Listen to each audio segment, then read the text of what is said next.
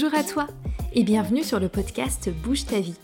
Je suis Sephora, entrepreneur, professeur de yoga et consultante en entreprise.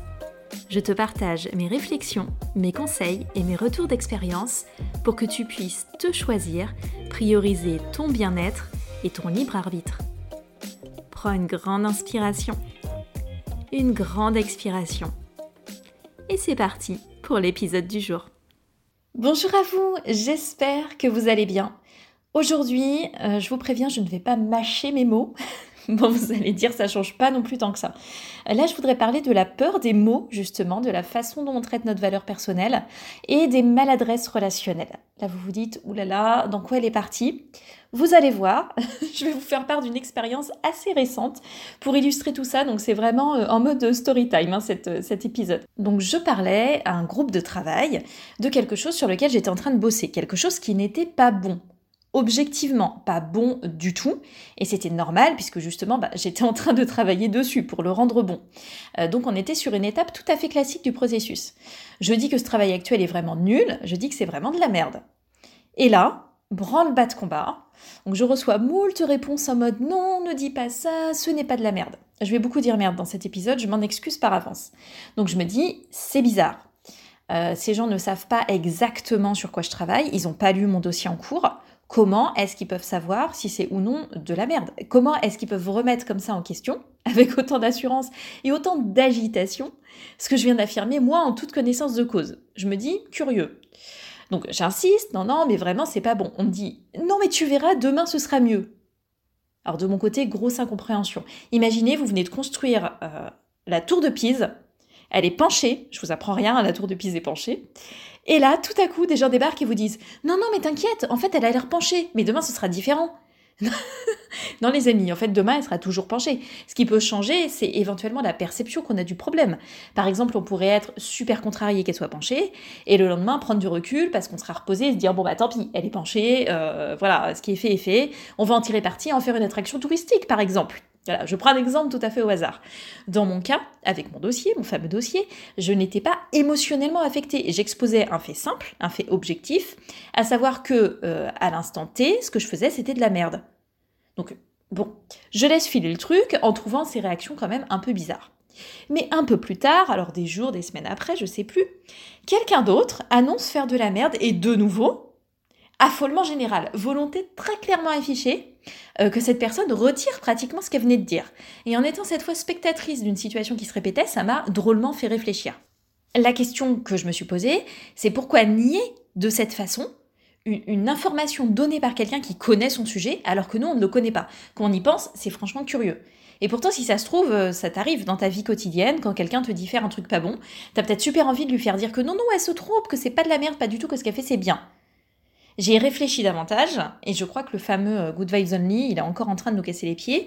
Je te renvoie à un des premiers épisodes de ce podcast euh, pour un petit peu plus d'infos sur, euh, sur ce phénomène. Qu'est-ce qui se passe quand on dit je fais de la merde Les gens croient qu'on dit que c'est nous la merde et en fait je trouve ça terrible. Je trouve ça très grave parce que c'est pas du tout ce qui est dit. Donc déjà c'est une négation de l'autre, c'est une absence d'écoute, c'est une absence d'empathie, d'empathie éclairée, c'est une négation de l'autre mais surtout c'est une confusion que je trouve absurde et terrifiante et qu'on perpétue du coup allègrement, qui est que ce qu'on fait et ce qu'on est. Ce qu'on fait en tant que tâche, en tant que résultat, en tant que production. Donc on part du principe que si je fais de la merde, je suis de la merde. Sauf que non, Pardon, mais non, mon travail ponctuel, qu'il soit en cours ou qu'il soit fini, ça n'a rien à voir avec ma valeur personnelle. Ça n'a même rien à voir avec mon potentiel, avec mon talent, avec mes compétences. Si je travaille sur un dossier merdique et que je le dis, je ne m'associe en aucun cas à ce dossier. Et entre nous, j'apprécie absolument pas que quelqu'un m'y associe à ma place alors que j'ai rien demandé. Alors bien sûr, tout ça c'est le problème de ce Good Vibes Only, hein, surtout restons positifs, mais aussi plus subtilement, l'idée selon laquelle il faut faire très attention aux mots qu'on emploie parce que les mots façonnent nos pensées et donc notre être. Alors c'est un concept vieux comme le monde mais qui revient en force régulièrement.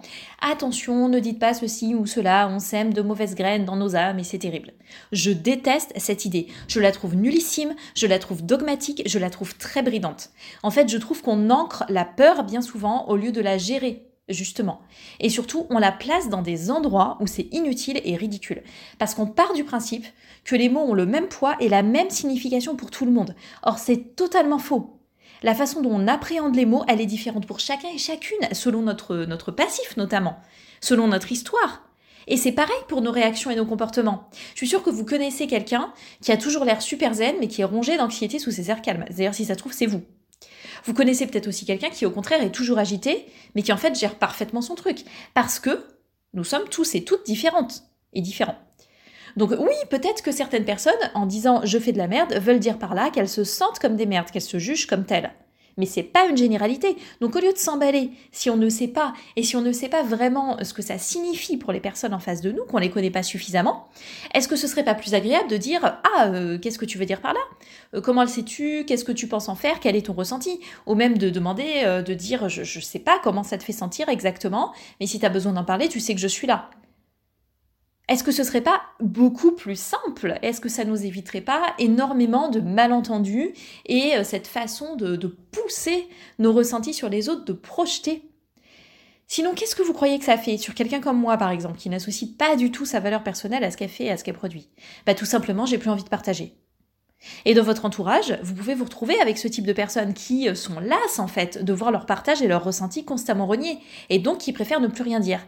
C'est super dommage et ça coupe dans les, dans, les relations. C'est une maladresse relationnelle terrible qui peut avoir des vraies conséquences. Pareil pour les émotions. Si, euh, quand vous êtes un peu blasé ou que vous avez un peu la flemme, quelqu'un vous croit constamment en dépression, ou si quand vous êtes un peu fatigué, on vous abreuve d'un long discours sur les dangers du surmenage et qu'on vous imagine déjà en burn-out, euh, alors que ça se trouve, vous savez très bien vous gérer vous-même. Si quand vous avez un peu les nerfs, on croit que vous faites une grosse crise de rage et que vous êtes euh, avec les, flammes qui vous sortent de la tête, mais en fait c'est juste pénible. C'est simplement pénible. Donc, dans ce petit épisode vraiment flash où je voulais faire passer ce message qui pour moi est très important, oui, tu as le droit de faire de la merde. On a le droit. Ce que tu fais en termes de production, bien sûr, hein, de résultats sur les tâches, ce que tu réalises, ça ne te définit pas. On a le droit de s'exprimer. Ta valeur personnelle, c'est quelque chose de complètement à part. Et personne ne devrait te sauter à la figure pour t'empêcher d'utiliser les mots qui ont du sens pour toi.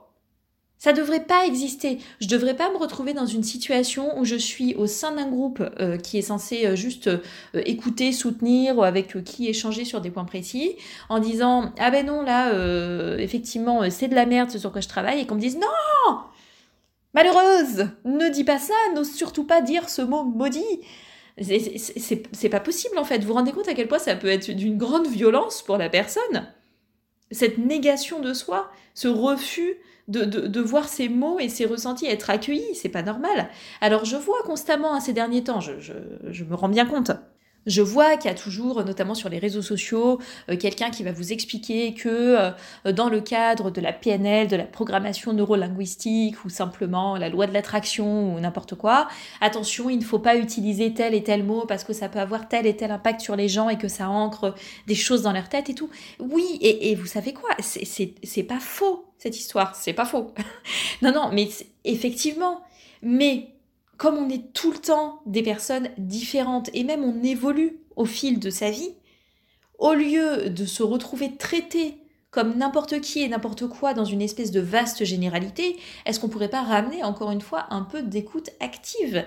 Et puis surtout, est-ce qu'on pourrait pas accepter le fait que des fois les gens juste ils, vident leur sac, ils ont rien demandé, ils n'ont pas demandé un conseil, ils n'ont pas demandé qu'on leur explique comment penser, ils n'ont pas demandé euh, qu'on leur explique comment gérer leurs valeurs personnelles. Parfois, les gens s'expriment pour s'exprimer, surtout quand on leur pose la question. Ça, c'est quand même vachement gonflé.